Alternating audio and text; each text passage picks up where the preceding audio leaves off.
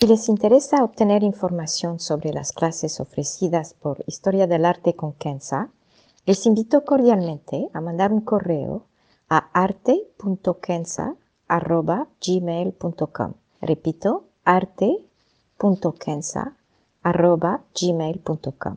Muchas gracias. Hey, I'm Ryan Reynolds. At Mint Mobile, we like to do the opposite of what Big Wireless does. They charge you a lot, we charge you a little. So naturally, when they announced they'd be raising their prices due to inflation, we decided to deflate our prices due to not hating you. That's right. We're cutting the price of Mint Unlimited from $30 a month to just $15 a month. Give it a try at mintmobile.com slash switch. $45 upfront for three months plus taxes and fees. Promo rate for new customers for limited time. Unlimited more than 40 gigabytes per month. Slows. Full terms at mintmobile.com. Historia del arte con Kenza.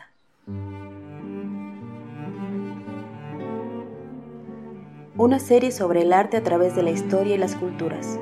Se presentarán obras que trascienden el tiempo por su belleza y por lo que nos cuenta. Obras que encienden el asombro. Buenos días, me da mucho gusto saludarlos y espero que estén todo bien. De nuevo, perdón si la calidad eh, del sonido no es tan buena como antes, pero estamos haciendo estos podcasts por WhatsApp. Hoy vamos a ver la crucifixión en el arte a través de una obra del pintor español Alonso Cano, que data de 1636-38. Es un óleo sobre lienzo y mide 2 metros 65 por 1 metro 73 y está en el Hermitage en San Petersburgo. La crucifixión es un tema central de la fe cristiana que aparece en el arte con una representación muy variada es uno de los pocos temas que ha encontrado una resonancia a través todo el mundo cristiano, desde las expansiones misionarias en África y Asia y las Américas, hasta obviamente Europa. Su originalidad es que no es una representación plasmada ni en el tiempo ni en un estilo. La encontramos en obras maravillosas de Cimabue, Giotto, Michelangelo, Van der Weyden, Caravaggio, El Greco, Goya, y más recientemente con Chagall, Dalí, Francis Bacon, entre otros. Pero más allá del renombre de estos artistas, millones de artesanos anónimos han hecho su propia versión del crucifijo. Cabe caminar en los mercados de artesanías en América Latina o también África, Asia, Europa, para ver creaciones maravillosas. Para abordar el tema, si me permiten, primero presentaré una evolución artística de la crucifixión que obviamente sigue la evolución dogmática, y después entraremos en esta bella obra de Alonso Cano. A modo de conclusión, citaré cinco obras que les recomiendo buscar por Internet si les interesa. Primero entonces, la historia de la crucifixión en el arte. La crucifixión es una imagen de suplicio y de infamia.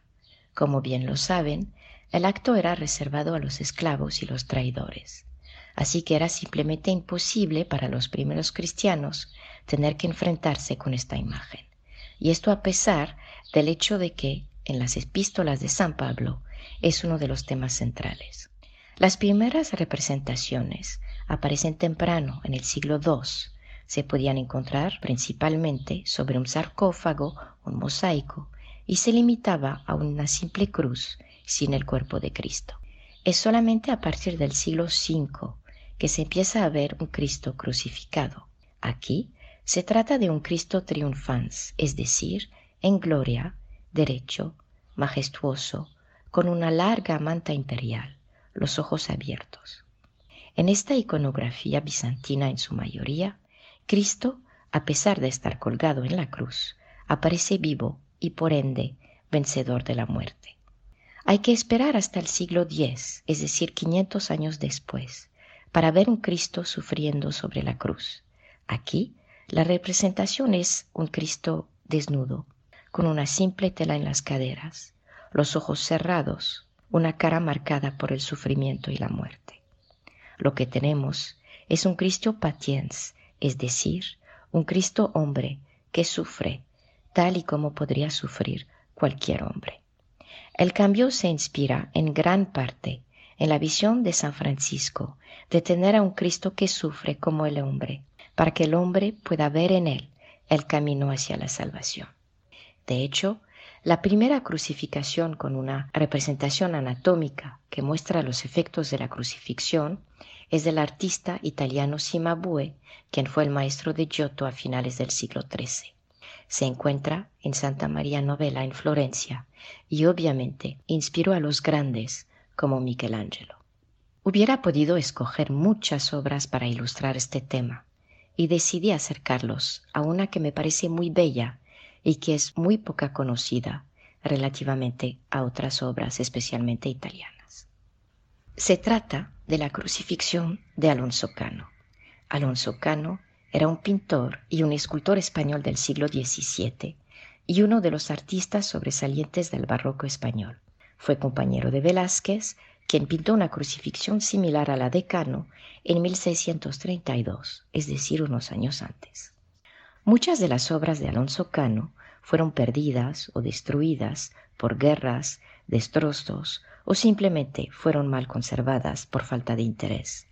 Podría ser la razón por la cual esta obra de hoy se encuentra en el Hermitage en Rusia. Vemos, si me permiten, la obra de cerca.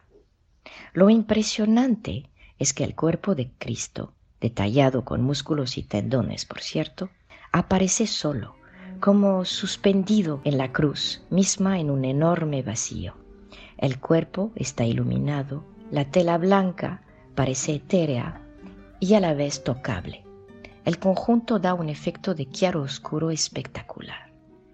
Este efecto se llama tenebrio, típico de la Escuela de Arte de Sevilla, y podemos ver la influencia de Caravaggio. La luz sobre parte del cuerpo y la corona de espina, el esplendor de la tela blanca y finalmente el toque rojo oscuro de la sangre. En conclusión, y como lo mencioné en la introducción, les quiero proponer cinco crucifijos que valen la pena ver. Todos son hechos de madera. El de Michelangelo en Santo Spirito en Florencia, otro de Brunelleschi y otro de Giotto, los dos en Santa María Novella, también en Florencia, obviamente la de Cimabue, que mencioné anteriormente en Santa Croce, en Florencia, y finalmente una bellísima de Cellini, que se encuentra en el monasterio de San Lorenzo, en el Escurial en España. Muchísimas gracias.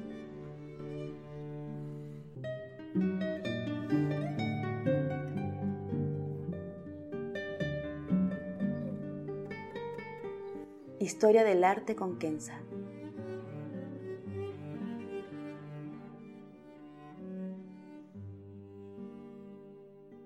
Para ver las obras que se presentan en este podcast, y a la vez descubrir otras que podrían despertar su asombro, les invito a seguirnos a través de la cuenta Instagram Historia del Arte con Kenza. Gracias.